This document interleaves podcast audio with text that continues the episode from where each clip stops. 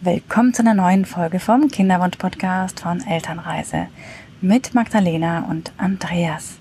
Heute in dieser Folge im zweiten Teil unserer persönlichen Kinderwunschgeschichte vom Kinderwunsch zum Wunschkind trotz Magersucht sitze ich wieder allein vor dem Mikro und erzähle euch noch ein bisschen mehr, wie wir denn doch noch Eltern geworden sind, auf natürlichem Weg und ich sage euch ganz kurz auch nochmal einen Rückblick ähm, zur letzten Folge, was ich euch da schon erzählt habe und werde dann auch nochmal kurz sagen, wo wir uns befinden und wie wir euch im Kinderwunsch unterstützen.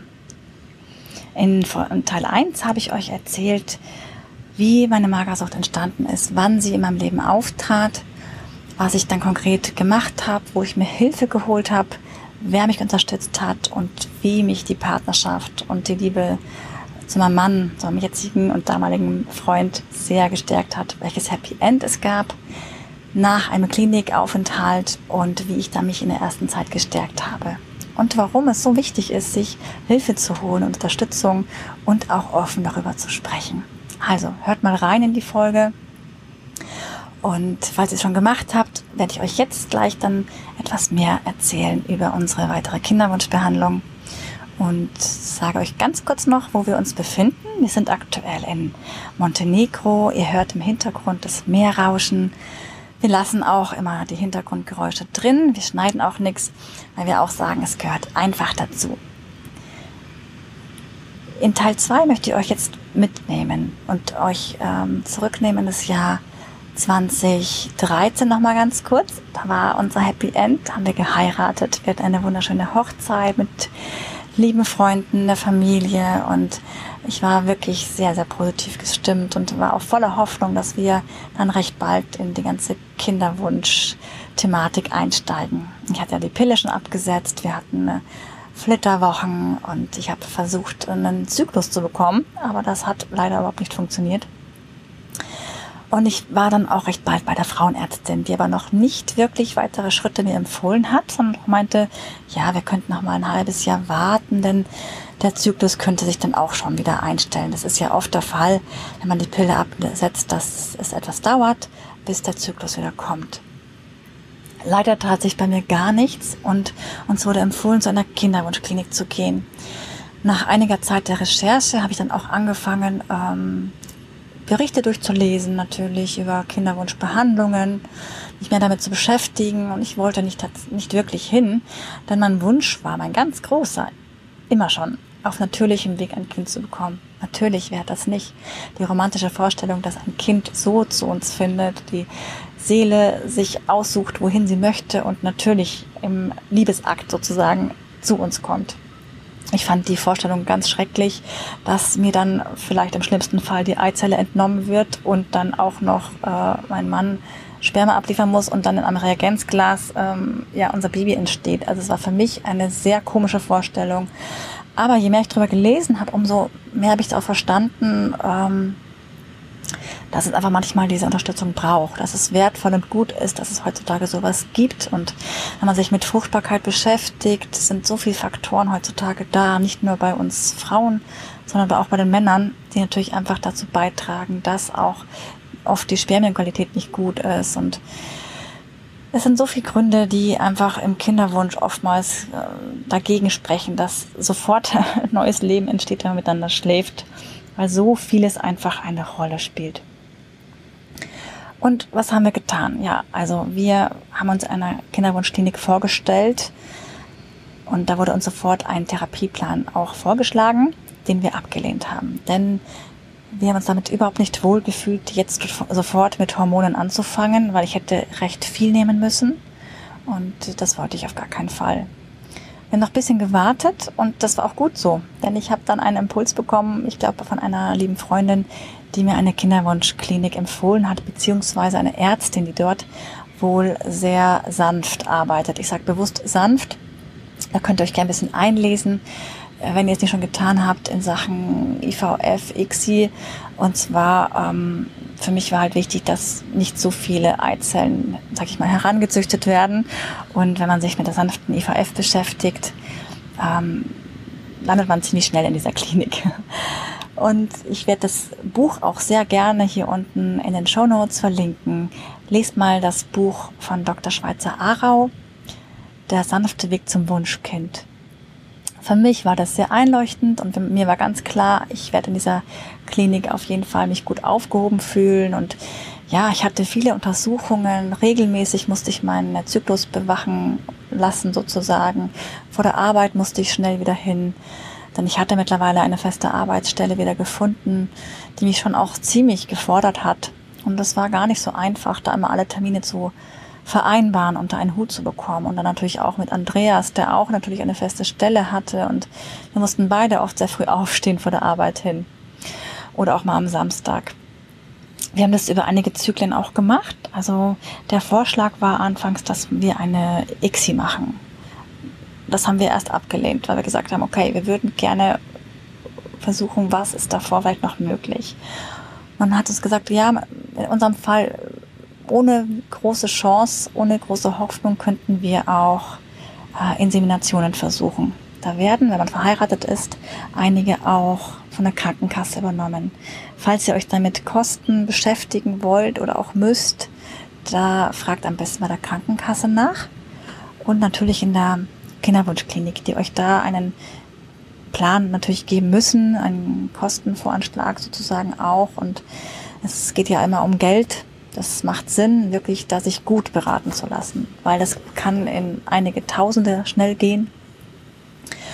Und bei uns waren es im Endeffekt dann vier Inseminationen innerhalb von, ich glaube, es waren acht Monate, weil manche ja, Eisprünge halt nicht gut waren, mussten wir halt dann doch auch mal Pause machen. Oder da ich auch Clomiphen genommen habe, ähm, muss man da, glaube ich, nach einem halben Jahr auch mal ein bisschen pausieren. Leider war alles immer bei uns negativ, ähm, führte gar nicht ähm, zur Schwangerschaft. Es war einmal ganz kurz vor knapp, das weiß ich noch, da musste ich auch eine Spritze auslösen. Und an dem Tag äh, des Eisprungs war ich in der Klinik und hat die Ärztin mir schon eine Hoffnung gemacht, ja, jetzt hat das wahrscheinlich geklappt und es war leider gar nichts. Das hat uns sehr getroffen und wir haben wirklich überlegt, was machen wir denn jetzt? welche Schritte machen wir überhaupt? Was sind wir bereit zu tun? Auch längerfristig, falls der nächste Schritt auch nicht funktioniert, dann muss ich das einfach schon auch bewusst machen. Es ist eine ja, innere Strapaze für Mann und Frau, für beide. Männer haben ja da auch immer ganz stark Druck, denn sie müssen ja da einfach liefern. Wir hatten immer das Glück bei den Inseminationen, dass ähm, wir oftmals einfach auch zu Hause sozusagen ähm, das äh, Sperma sozusagen äh, nachliefern konnten in die Kinderwunschklinik. Und das war für uns auch schon Erleichterung. Das konnten wir, glaube ich, nicht jedes Mal einhalten, aber die ersten Male. Doch für viele Männer ist es ein Riesendruck und für uns Frauen ja ist es alles schon immer ganz viel mit äh, Warten, Hoffen, Bangen, Angst. Es hat wieder nicht geklappt und Angst, der Zyklus ähm, war wieder nix und ähm, die Periode setzt ein. Also sind so viele Gedanken, die in der ganzen Zeit kommen. Ich fand das sehr schön, dass mich die Ärztin immer abgeholt hat und immerhin ein paar Minuten sich immer Zeit genommen hat, um mit mir zu sprechen. Einfach auch so, wie es mir geht. Denn das, finde ich, kommt generell einfach zu kurz in der Kinderwunschbehandlung.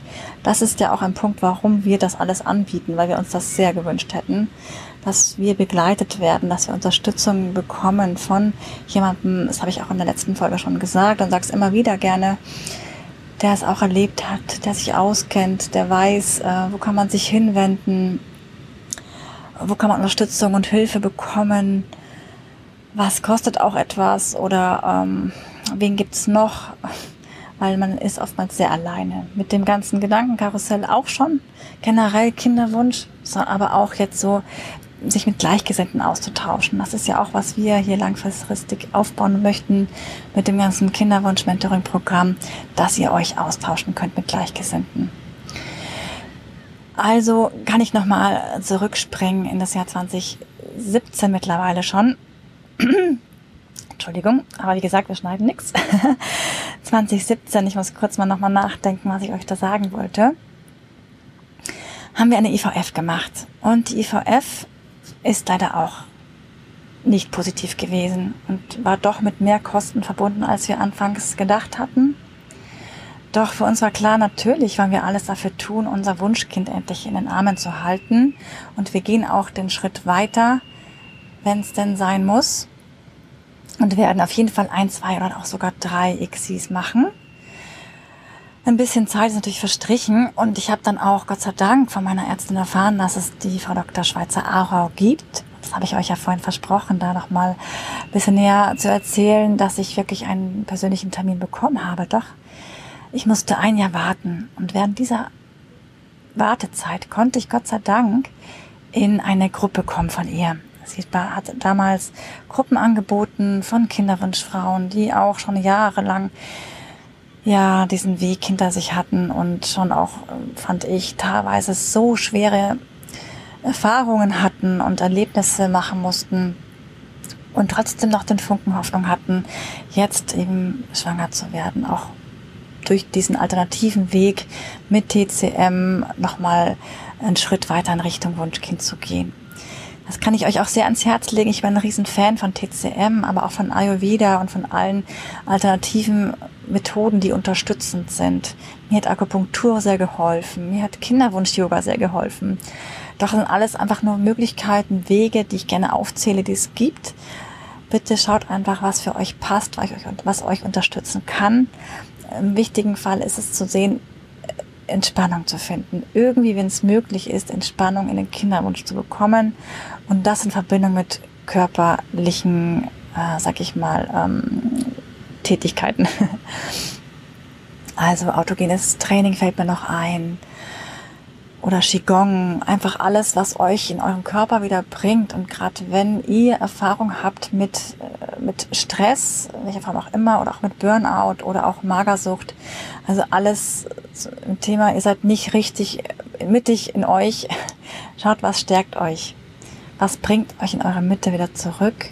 Bei mir ist es einfach Yoga. Ich habe es auch schon ein paar Mal so ein bisschen erzählt oder auch der Andreas, was ich immer sehr lieb finde, weil ich das manchmal wirklich vergesse. Ich habe ja eine Yoga-Lehrerausbildung auch mal gemacht und mich hat Yoga immer begleitet, auch während meiner Magersucht.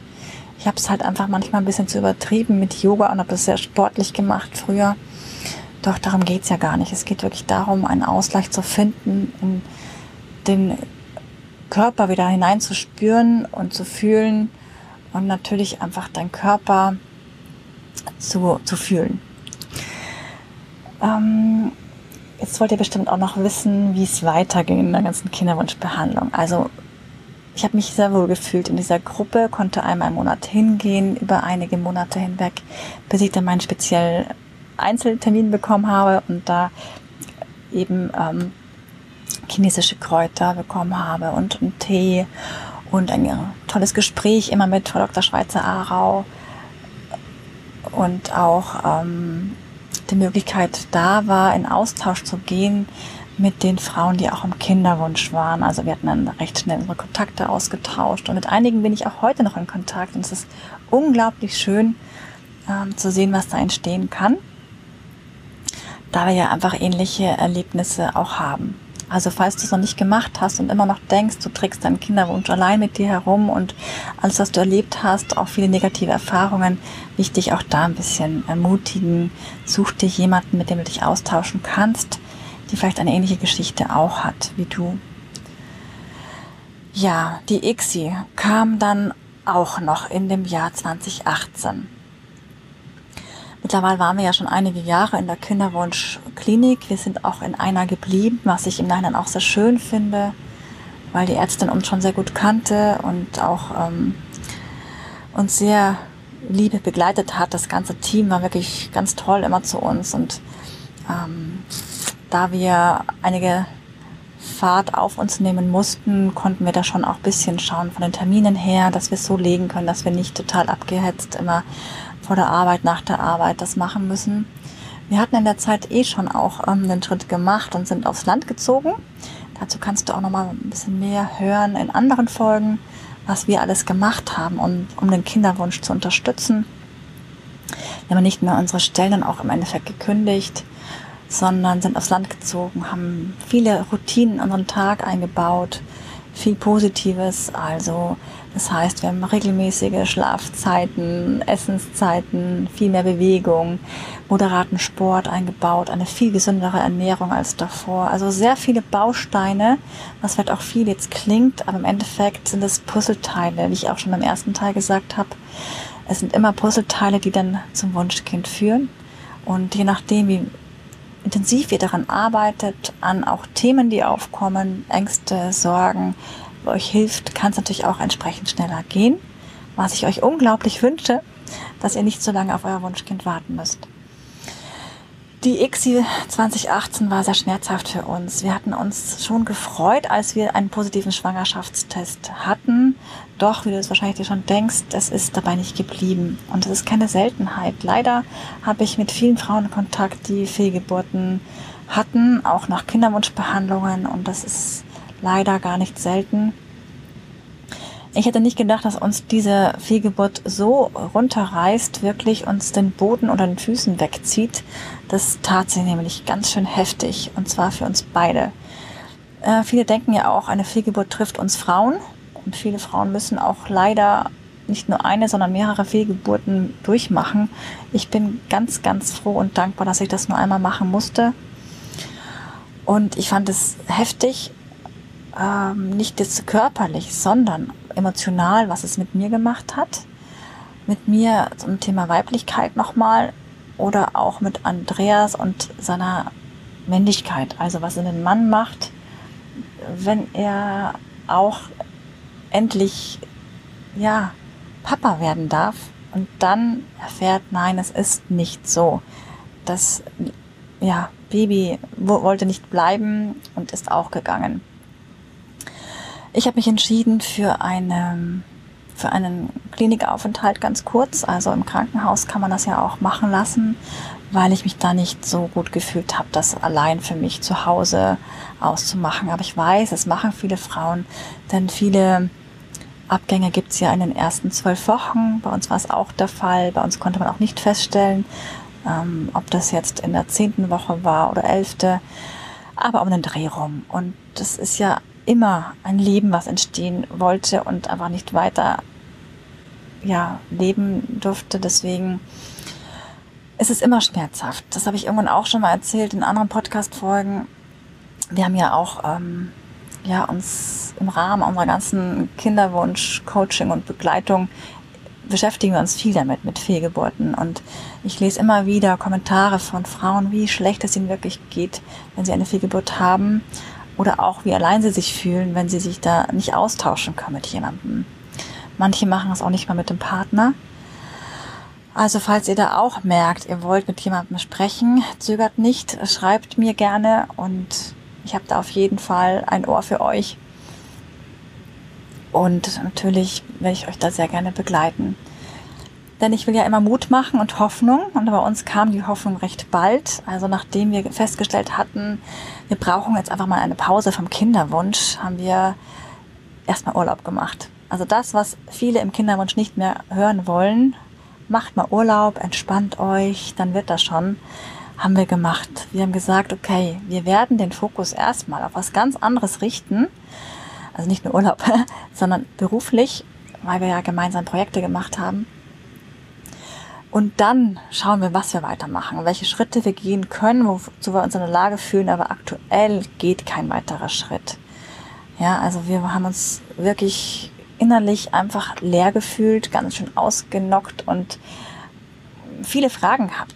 Ähm, in dem Sommer war es so, dass es einige Seminare gab und wir tatsächlich auch, glaube ich, zwei, drei besucht haben und es so wertvoll war, nochmal an ein, zwei Themen ranzugehen, jeder für sich und ähm, was soll ich sagen? Drei Monate später konnte ich einen positiven Schwangerschaftstest in der Hand halten. Ich konnte es fast nicht glauben, als ich kurz davor schon gemerkt habe, oh, bei mir setzt der Zyklus ein, ganz natürlich. Ich war ja nicht in einer Behandlung. Ich war auch nicht bei der Ärztin, weil wir verblieben sind, dass ich mich in einigen Monaten erst melden würde. Und ähm, das ist gar nicht so selten, dass es genau dann vorkommt, dass ähm, eine Schwangerschaft kommt, wenn man schon nicht mehr dran glaubt.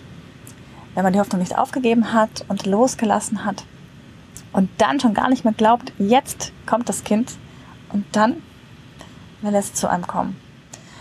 Dennoch sage ich euch ehrlich, wir haben sehr lange gewartet, bis wir jemandem auch erzählt haben davon, denn wir hatten natürlich ein bisschen Sorge.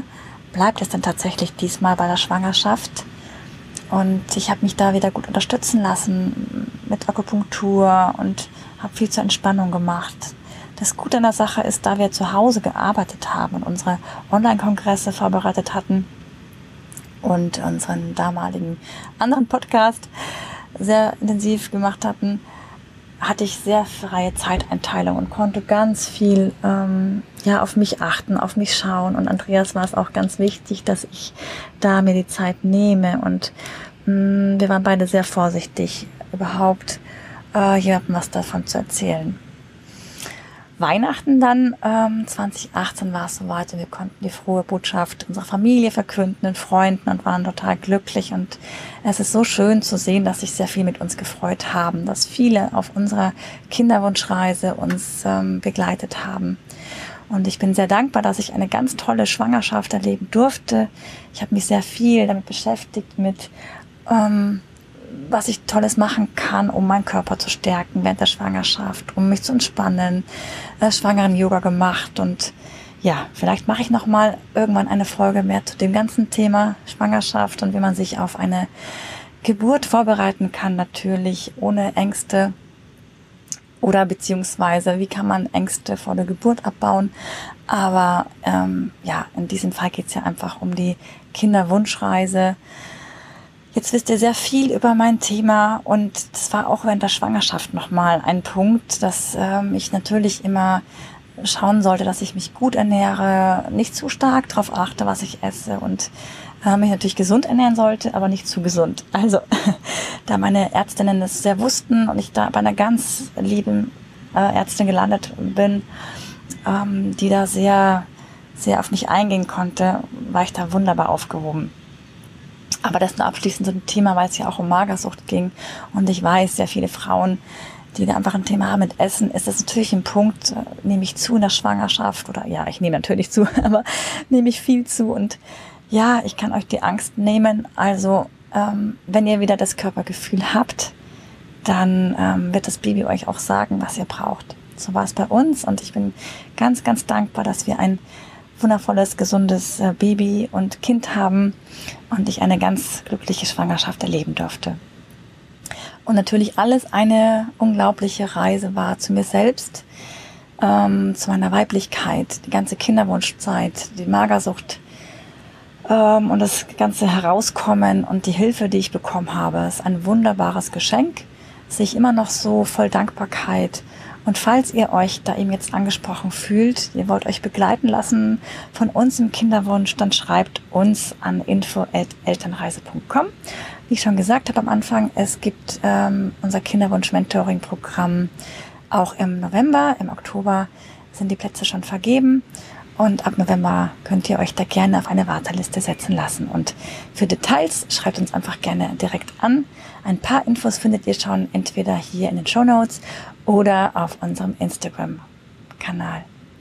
Ja, ihr Lieben, dann ähm, die Buchtipps findet ihr auch. Ähm, beziehungsweise habe ich einen Buchtipp jetzt noch gar nicht erwähnt, den ich euch aber sehr ans Herz legen möchte, weil ich vor kurzem drin gelesen habe nochmal. Entschuldigung. Und zwar von Karin Dannhauser, Schwanger werden. Ein sehr tolles Buch, das euch nochmal ganz, ganz, ganz tolle Praxistipps gibt zum Schwangerwerden, vieles aufklärt, was man so liest und hört im Internet. Ähm, da ist viel Aufklärung in dem Buch vorhanden und ja, da könnt ihr vor allem natürlich einfach rauslesen, wie ihr euch als Frau stärken könnt, aber auch, was die Männer tun können für ihre Fruchtbarkeit. Und dazu hat auch mein Mann Andreas einiges auf Lager und äh, da könnt ihr mal auf unserem Blog auch schauen, auf elternreise.com, was wir da für euch haben. Ganz liebe Grüße, vielen Dank, dass ihr zugehört habt, wenn ihr jetzt bis zum Schluss gehört habt. Und dann sage ich einfach bis ganz bald, bis zur nächsten Folge. Oder falls ihr zwischendrin reinhören wollt, dann schaut doch mal, wie ihr bei euch in eurer Kinderwunschreise euch unterstützen lassen könnt von einigen Themen, die wir in anderen Folgen angesprochen haben. Wie ihr euren Lebensstil verändern könnt, damit euer Wunschkind bald zu euch kommt. Alles Liebe. Tschüss.